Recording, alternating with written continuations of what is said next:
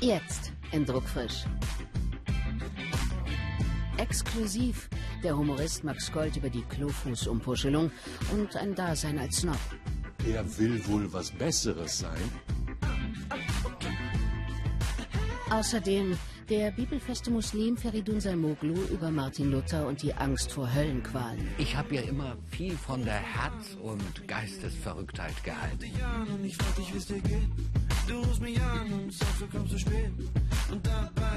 Wie immer. Die funkelnde Wahrheit über die zehn meistverkauften Bücher der Deutschen. Wie eine niemals endende Karnevalssitzung der Hölle.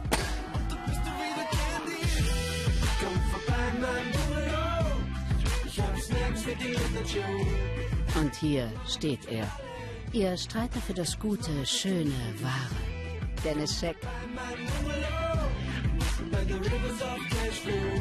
Guten Abend und herzlich willkommen zum guten Buch zur späten Stunde. Thriller gibt es viele. Dieser hier ist aber etwas ganz Besonderes. Der Erstling des in England lebenden Rumänen E.O. Kirovic, das Buch Der Spiegel, ist ein Roman, der an sich einander Ausschließendes vereint. Die Spannung eines gut gebauten Krimis mit der erzählerischen Raffinesse eines Werks von Wladimir Nabokov. Die Handlung? Ein New Yorker Literaturagent erhält den Auszug eines Manuskripts mit dem Titel Das Buch der Spiegel zur Prüfung. Erzählt wird darin eine vertrackte Liebesgeschichte in Princeton, in der eine hochintelligente, attraktive Studentin hin und her gerissen scheint zwischen der Liebe zu einem jungen Studenten, der zugleich Mitbewohner ihrer Wohnung ist, einem früheren Lover in New York und einem internationalen Star des akademischen Betriebs, einem Psychologieprofessor, der nichts lieber tut, als die Erinnerungen seiner Mitmenschen sublim zu manipulieren. Dies rechtfertigt der Professor mit dem Argument, wenn es einen Haufen Leute gibt, die sich unters Messer legen, weil sie hübschere Beine, Nasen oder Hinterteile haben wollen, was spricht dann gegen kosmetische Chirurgie am Gedächtnis? Doch worin besteht dann der Unterschied zu Gehirnwäsche? Am Ende ist der Professor tot. Die attraktive Studentin macht eine glänzende Karriere, die vielleicht auf einer gestohlenen Dissertation beruht. Und ihr einstiger Mitbewohner, der Erzähler des Manuskripts, ist selbst unheilbar krank und hat sein Buch über die Hintergründe des Mordes an dem Psychologen offenbar abgebrochen. Der Literaturagent beginnt daraufhin, auf eigene Faust Ermittlungen anzustellen. Das Buch Der Spiegel kreist letztlich um die Frage, wie verlässlich unsere Erinnerungen an unsere eigene Lebensgeschichte sind wie viel davon wahr und wie viel Konstruktion ist. Die letzten beiden Sätze dieses Romans geben ein gutes Beispiel für den wunderbar trockenen Humor und Erzählstil von E.O. Kirovic. Mit Blick auf Marcel Brust, Autor von Auf der Suche nach der verlorenen Zeit, schreibt Kirovic am Ende von das Buch Der Spiegel, ein großer französischer Schriftsteller hat einmal bemerkt, Erinnerung an Vergangenes sei nicht unbedingt Erinnerung an wirklich Geschehenes. Ich vermute, er hat recht. Das ist Unterhaltungsliteratur auf hohem Niveau. Im Thriller-Genre ein herausragendes Buch. Also vertrauen Sie mir, ich weiß, was ich tue. Und lesen Sie E.O. Kirowitschs Das Buch Der Spiegel, erschienen in der Übersetzung von Silvia Morawetz und Werner Schmitz bei Goldmann.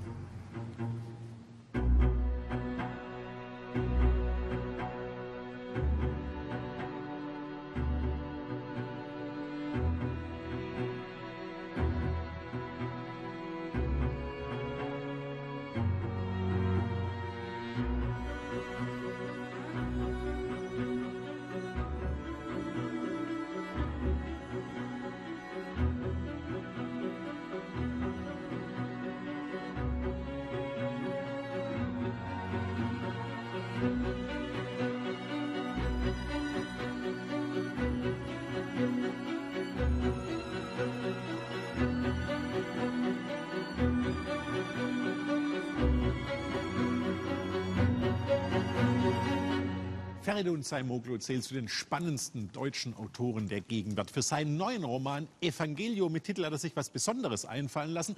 Einen Bodyguard, einen Leibwächter, der die Aufgabe hat, auf Martin Luther aufzupassen, während der auf der Wertburg das Neue Testament ins Deutsche bringt. Grüß Gott, Herr Saimoglu. Grüß Gott. Warum schreibt ein netter muslimischer Junge wie Sie einen Roman über Martin Luther? Ich habe ja immer viel von der Herz- und Geistesverrücktheit gehalten. Äh, bei jedem Buch. Und ähm, hier, ich bin kein Konzeptkünstler. Ähm, ich habe jetzt mir das jetzt nicht deswegen vorgenommen, weil ich dachte Reformationsjahr, sondern 500 Jahre 500 Thesen. Anschlag. Genau. Ähm, ich habe mir schon mit zehn oder elf Jahren die Lutherbibel vorgenommen. Äh, natürlich wenig verstanden, aber äh, ich kann das jetzt sagen. Ähm, ich habe begriffen, am Wort für Martin Luther, am Wort entzündet sich alles, entzündet sich äh, im Grunde genommen die ganze Welt für ihn. Und viele, viele Jahre später sollte ich mich, ähm, sollte ich mich äh, auch daran entzünden. Er sagt ja sola scriptura, allein die Schrift. Allein Bringt die Gnade für den Menschen. ganz genau. Und Kein Papst, kein Ausleger, keine Zwischeninstanz. Sola Scriptura. nur die Schrift. Irgendwie geht es gegen Literaturkritiker, wenn ich das richtig verstehe. Das heißt, nur der Roman bringt das Heil des Lesers? Also ich äh, habe das so verstanden und es gibt natürlich der Interprete, äh, Interpreten viele. Ich habe das so verstanden, dass er sich die Auslegung und die Deutung durch äh, Mittler und er meinte damit die Pharisäer und Philister, er meinte damit die Priester, die Höker, die Händler äh, verbittet. Und was macht er? Er nimmt sich das vor, als natürlich in Acht und Bann getaner äh, Ketzer, er nimmt sich das vor, die Heilige Schrift äh, ins Deutsche zu übersetzen. Jetzt lassen Sie aber Luther nicht allein auf der Wartburg über das Neue Testament schwitzen, sondern Sie erfinden eine zweite Figur. Eben diesen ehemaligen Landsknecht Burkhard mit Namen, äh, der ein, eine ganz harte Type ist und der Luther an Sprachgewalt im Grunde gewachsen ist. Wie kam es zu dieser Figur? Also Martin Luther hat sich sozusagen die Platte zuwachsen lassen und einen Bart stehen lassen, um unerkannt zu werden. Und ihm beigestellt waren tatsächlich auf dieser Wartburg, das ist überliefert, ähm, äh, ein Hauptmann vom Berlepsch, äh, das war der Burgherr, und äh, einige Soldaten, einige Türmler, die auf ihn aufpassen mussten. Also habe ich mir äh, gedacht, so, es wäre der Vermessenheit zu viel, wenn ich tatsächlich wie ein böser Geist hineingeweht werden würde in Martin Luther, sondern der Ich-Erzähler muss einer sein, der mit ihm auch streitet. Der Ich-Erzähler, ein ehemaliger Landsknecht, ist vom ähm, sächsischen Kurfürsten dazu abgestellt worden, ähm, auf ihn aufzupassen, Schutz Und das und hat. Luther bitter nötig, denn es gibt jemanden, der ihm nach dem Leben trachtet in ihrem Roman. Das ist ja ein richtig spannender Thriller. Ähm, es ging ja auch damals sehr spannend zu. Man muss sich ja vorstellen, was war, äh, auch Martin Luther glaubte ja an das Gespuk seiner Zeit. Ähm, alles, was da draußen war, hungerte und nagte an dem Menschen. Der Himmel war äh, dunkel und in dieser Dunkelheit galt es ja, äh, ein Licht zu entzünden und in die Schrift Luft und Leere äh, zu ersetzen durch, wie er sagt, die Majestät Gottes, durch das wahre Wort. Tatsächlich äh, war er vielen Gefahren ausgesetzt.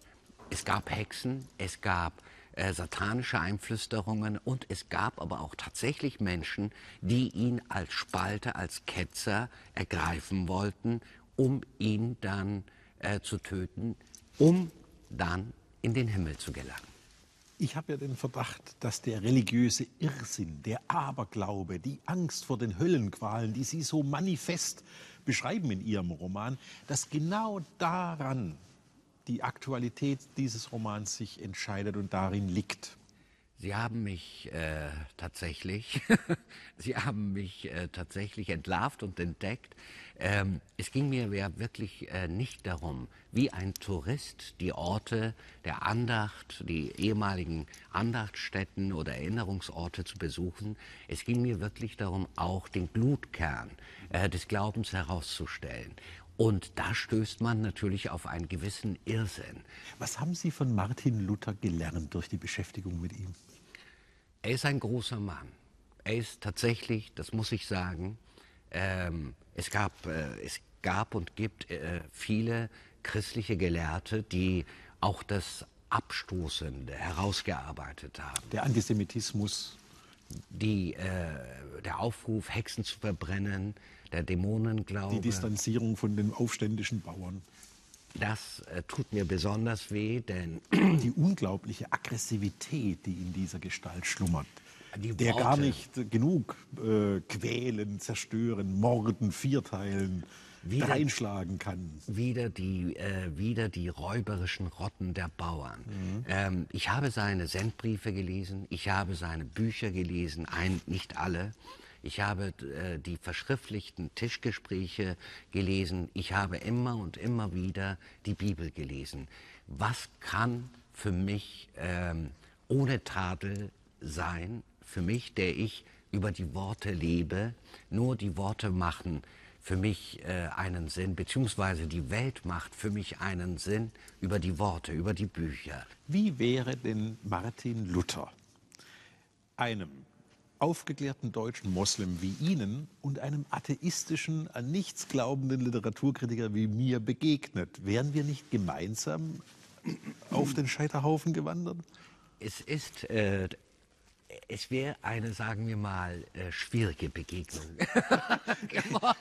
Jedenfalls, wenn er die Macht gehabt hätte. Also, und er hat ja auch gewütet und er konnte wüten und äh, er glomm auf im äh, Schmerz. Also da, daran ähm, äh, kann, kann man vielleicht sehen, dass es äh, mir nicht darum ging, äh, mich als Moslem ins Spiel zu bringen. Aber Martin Luther hat ja äh, auch gegen Türken und Tataren gewettert, nur ähm, er stand nicht alleine da. Man darf natürlich nicht vergessen, dass die Osmanen ja Ein angeklopft Expansionskrieg äh, gegen das christliche mittelalterliche Europa führt. Das darf man nicht vergessen. Es war also jetzt, diese Angst war nicht irgendwie aus der Luft gegriffen.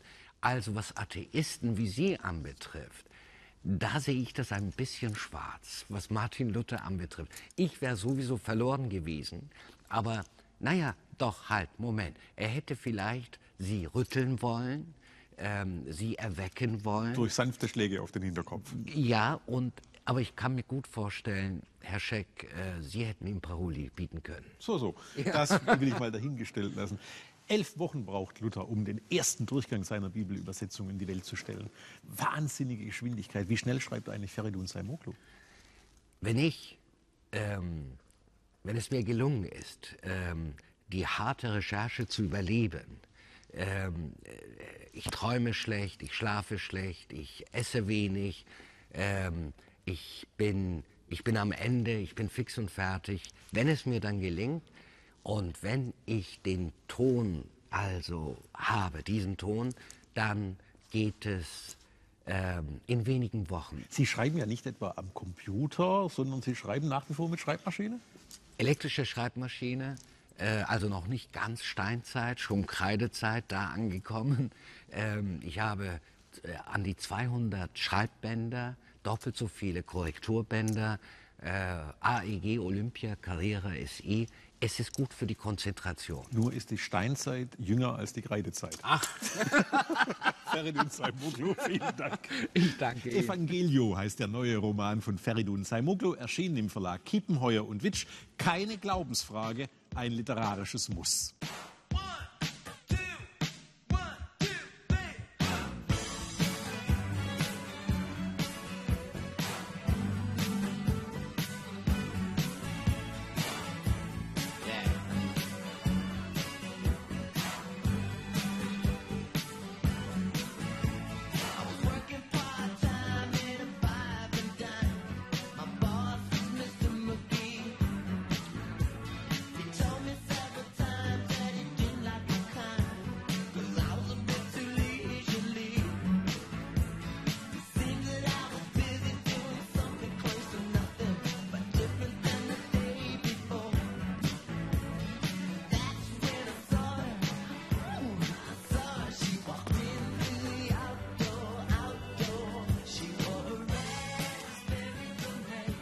Und jetzt aus den unendlichen Bücherhallen in der heiligen Stadt Köln die aktuelle Spiegel-Bestsellerliste Sachbuch. Platz 10 Franz Alt und der Dalai Lama, der Appell des Dalai Lama an die Welt. Problematisch an diesem Buch sind weniger die Themen, die es verhandelt. Wer will auch etwas dagegen einwenden, wenn ein religiöses Oberhaupt bekennt, dass eine Welt mit weniger Religion eine bessere Welt wäre. In Harnisch gerate ich gegen diese Schrift vor allem deshalb, weil sie durch ihren Umfang von sage und schreibe 56 redundant vollgequasselten Seiten mit einem Buch ebenso wenig zu tun hat wie ein Big Mac mit Essen. Ein Fake-Buch für die Generation Fatzebuch. Platz 9.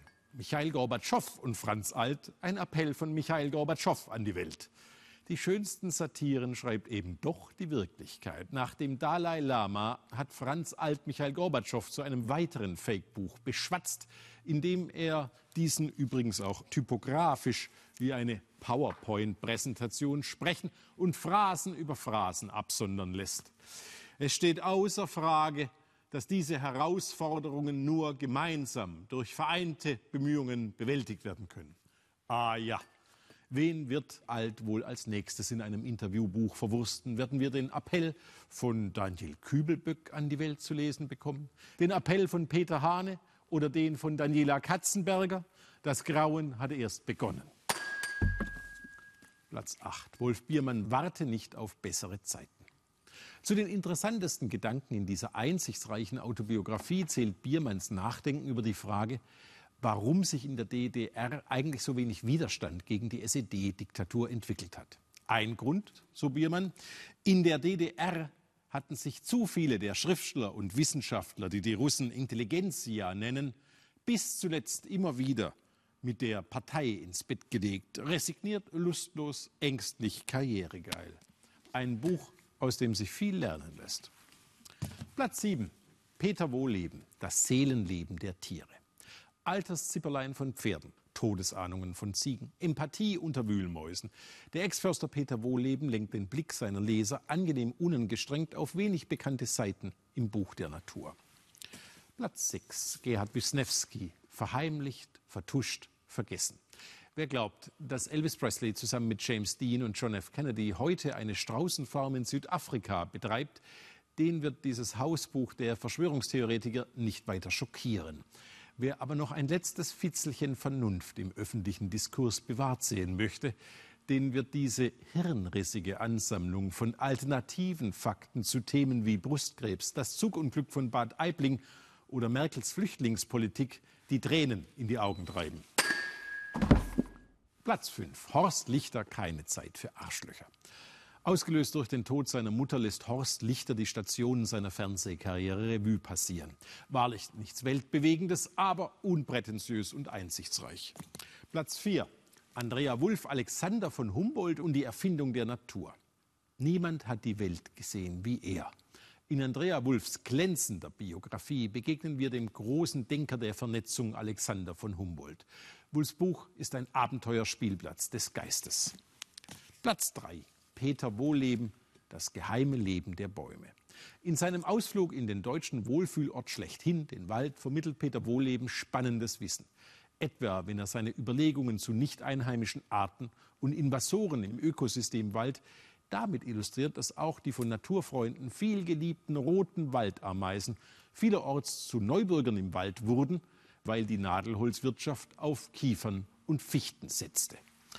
Platz 2. Roger Willemsen wer wir waren. In seiner letzten Rede denkt der vor einem Jahr gestorbene Roger Willemsen über die Zukunft von gestern und die rapide Verengung unseres Zukunftshorizontes nach. Das macht er klug und anregend. Sein früher Tod trifft umso schmerzlicher, als dieser nachgelassene Text erahnen lässt, wozu Roger Willemsen in der Lage war. Platz 1. Eckhard von Hirschhausen. Wunder wirken Wunder. Der Kabarettist und Fernsehmoderator Eckhard von Hirschhausen ist für viele Menschen ein Sympathieträger. Der Ton des neuen Buchs des studierten Mediziners ist durchweg anbiedernd und pseudo-vertraulich. Jetzt gestehe ich Ihnen etwas, schreibt Hirschhausen etwa. Als Student habe ich mich für Menschenversuche hergegeben. Ich habe meinen Körper an die Forschung verkauft, immerhin nicht an die böse Pharmaindustrie, sondern für ein naturkundliches Präparat und auch nicht den ganzen Körper, sondern nur meinen linken Unterarm. Über annähernd 500 Seiten nervt diese forcierte Witzigkeitsprosa wie eine niemals endende Karnevalssitzung der Hölle.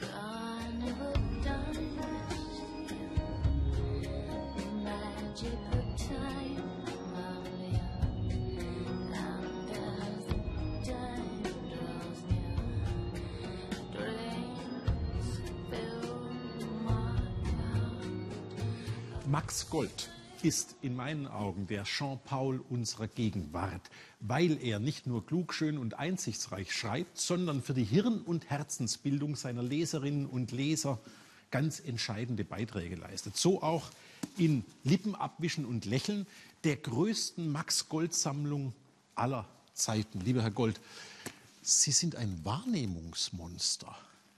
Ihnen fallen Sachen auf, die mir vielleicht auch einfallen, die ich aber nicht zur Sprache bringen kann. Ist das eine gute Beschreibung Ihres Berufes? Nein, ich würde mich nicht als Monster bezeichnen. Na gut, das Monster nehme ich zurück. Aber eine gute Wahrnehmungsgabe habe ich wohl, ja. Wie wichtig ist die Wahrnehmung für einen Schriftsteller? Das ist das Ein und Alles, würde ich sagen. Davon lebt man? Ja, ich glaube schon. Und von einem regen Gedankengang aber noch mehr. Sie ich glaube auch ein äh, Blinder ohne optische Wahrnehmung könnte guter Schriftsteller sein. Sie bringen das dann aber zur Sprache und finden Wörter, zum Beispiel die berühmte Klofußumpuschelung. Ja, warum ist diese Klofußumpuschelung eigentlich so berühmt geworden? Ich finde, das ist eine ganz normale Ad-Hoc-Bildung, wie sie beim normalen Nachdenken eben so vorkommt. Aber die trifft es doch total, weil wir alle kannten diese Teppiche, aber Ja, niemand man, man konnte kannte, es benennen. Aber es gibt es ja gar nicht mehr. Der Text, aus dem der, die Klofußumpuschelung stammt, ist ja 20 Jahre alt. Mhm. Und ich habe jetzt lange keine mehr gesehen. Vielleicht halte ich mich auch nicht in den geeigneten Kreisen auf. Aber Ihnen fällt auch zum Beispiel zu Paulo Coelho ein spiritueller Volksverhetzer. Das ist mir in 14 Jahren nicht zu dem eingefallen. Ja, aber ist doch korrekt, ne? Ja, also, das aber besonders originell scheint es mir nicht zu sein. Doch. Das fand ich also schon treffend, ja. Also, äh, wie schärft man seine Sprachgewalt? Gibt es da ein Training? Kann man das lernen? Einfach äh, by doing, würde ich sagen. Ich mache es halt schon seit 20, 30 Jahren. Und ich glaube, ich bin auch besser geworden in dieser Zeit. Ähm, also, wie gesagt, einen regen und ständigen Gedankengang braucht man schon und einen gewissen Gestaltungswillen, würde ich sagen. Mit Max Frisch gefragt, die berühmte Frage aus dem Fragebogen. Haben Sie Humor, wenn Sie allein sind? Ja, vor allen Dingen habe ich dann Humor. Lachen Sie auch über Ihre eigenen Pointen mitunter? Äh, ja. Nicht unbedingt während der tatsächlichen Schreibarbeit, aber wenn sie mir einfallen, dann bin ich manchmal schon recht amüsiert. Aber die eigentliche Schreibarbeit ist hart, da wird nicht viel bei gelacht. Jetzt fällt ja auf, dass Sie immer wieder auf Ihre alten Texte zurückgreifen und die überarbeiten, der Gegenwart anpassen. Wieso? Weil ich sehr viele Lesungen mache. Das ist ja das, womit ich mein Geld verdiene. Und ich habe gern, dass die Texte einen schönen Fluss haben und gut vortragbar sind. Das ist der Grund. Also ist Ihr Werk quasi ein Fundus, aus dem Sie sich bedienen, wie ein DJ, der an einem bestimmten Abend bestimmte Stücke auflegt und vielleicht auch mal ein bisschen variiert? Ja, natürlich, kann man sagen. Und wenn nun ein Text dadurch sehr gewonnen hat durch die Lesungen, dann möchte ich natürlich auch, dass der nochmal so in der neuen Form gedruckt wird. Und das ist unter anderem der Anlass zu diesem Buch gewesen. Jetzt fällt beim Lesen dieser Texte aus 20 Jahren ja auf, dass es ganz sicher Veränderungen in Deutschland gab, auch einen Mentalitätswandel. Sie schreiben zum Beispiel, dass der Begriff Spießer heute überhaupt nicht mehr zur Beschimpfung taugt. Der Begriff Kleinbürger aber hingegen sehr wohl. Woran liegt das? Naja, als Spießer bezeichnet ja heute jeder jeden, den er irgendwie nicht mag. Also die Tochter, der von der Mutter verboten wird, sich zu betrinken, nennt ihre Mutter Spießerin. Und äh, der Rechte bezeichnet die Grünen als Ökospießer. Und deswegen ist das Wort einfach ausgelaugt heute. Und Kleinbürger ist äh, frischer. Das Wort wird einfach nicht so häufig verwendet und hat deswegen ein bisschen mehr Umf. Äh, wie kamen Sie überhaupt zur Literatur? Eigentlich über das äh, Singen. Ich hatte ja früher eine Band und habe auch Ganz so für einflussreiche, mich, für mich, allein, für mich allein Musik gemacht. Und äh, da ich gerne meine Stimme einsetzen wollte, musste ich ja irgendwas singen. Da habe ich Songtexte verfasst. Und irgendwann war, hat mir das dann nicht gereicht. Dann habe ich es relativ spät erst mit ungefähr 30 Mal mit kleinen Prosastücken versucht. Und äh, das hat sich dann einfach so weiterentwickelt, weil ich dann auch tatsächlich merkte, man kann ja Geld damit verdienen. Man kann ja Lesungen machen und das den Leuten vorlesen und Geld verdienen. Wohin möchte eigentlich der Herr Gold gehören? Wie soll man Sie titulieren? Nicht Satiriker. Wichtig. Ja, denn ein Satiriker ist ja etwas, was vom, der etwas kommentiert. Aber ich kommentiere eigentlich nicht. Das wäre mir ein bisschen zu wenig. Ich erfinde sehr viel. Und halte mich nicht an die Themen in den Medien. Ich würde zum Beispiel wahrscheinlich nicht über die Flüchtlingskrise oder über Donald Trump schreiben, sondern ich erlaube mir meine eigenen Themen zu finden. Sie haben ein Feindobjekt, darf man sagen, oder ein ja. Feindbild. Das ist der sexy, lecker, geil Mensch. Ja. Mir es richtig weh, das auszusprechen. Ähm, sexy. Lecker und geil sind ja nun zwei Lieblingswörter des bereits erwähnten Kleinbürgers. Mhm. Äh, und ich hätte gar nichts dagegen, wenn die Leute diese Wörter nur zwei oder dreimal am Tag verwenden würden, aber sie benutzen sie ungefähr hundertmal am Tag. Und das ist ein bisschen ärmlich. Ähm, wird man eigentlich durch äh, Lesen, durch Bücher lesen, durch Lesen der Texte von Max Gold zu einem besseren Menschen oder kann man zu einem besseren Menschen werden? Mit anderen Worten, verstehen Sie sich als Präzeptor Germania? Einzelne wären bessere Menschen. Ein Prozent. Einzelne wären ein Prozent bessere Menschen. Das Weshalb? ist sicher. Weil sie äh, was lernen, weil sie auf eine bessere Fährte geführt werden, weil sie sich bereichert fühlen, weil sie Freude empfinden. Wer sich freut, wird immer ein besserer Mensch. Das glaube ich auch. Also ich ja. glaube, ich bin karmisch wahrscheinlich betrachtet durch Max Goldlesen zum besseren Menschen geworden. Oder? Wann haben Sie denn angefangen mit Max Goldlesen? War das Ihr erstes? Nein, nein, nein. nein, nein äh, ich glaube, ich äh, schließe einfach die Augen und stelle dir vor, ich wäre Heinz Klunker. Ah ja, ja. Ja, mhm. das war, glaube ich, 94. Ungefähr. Ja. Ihr Buch enthält unter anderem eine wunderbare Verteidigung des Snobs ja. und des Snobismus. Was ist für Sie ein Snob? Eigentlich ist ein Snob einer, der heraufblickt zu denen, die etwas äh, besser oder größer sind als er, solche Leute. Mhm. Und der Snob möchte sich halt verbessern. Und deswegen ist es so unglaublich dumm, wenn äh, Leute sagen, der will wohl was Besseres sein zu jemandem, der sich verbessern möchte. Als ob es nichts Verbesserungswürdiges auf der Welt gibt.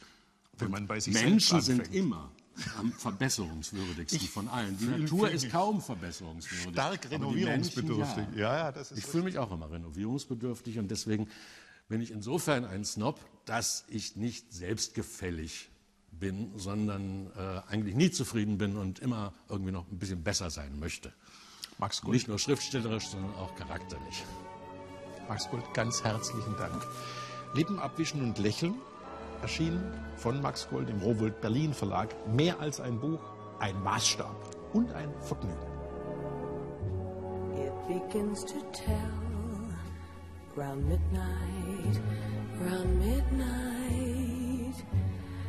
I do pretty well till after sundown. Supper time, I'm feeling sad. But it really gets bad around midnight.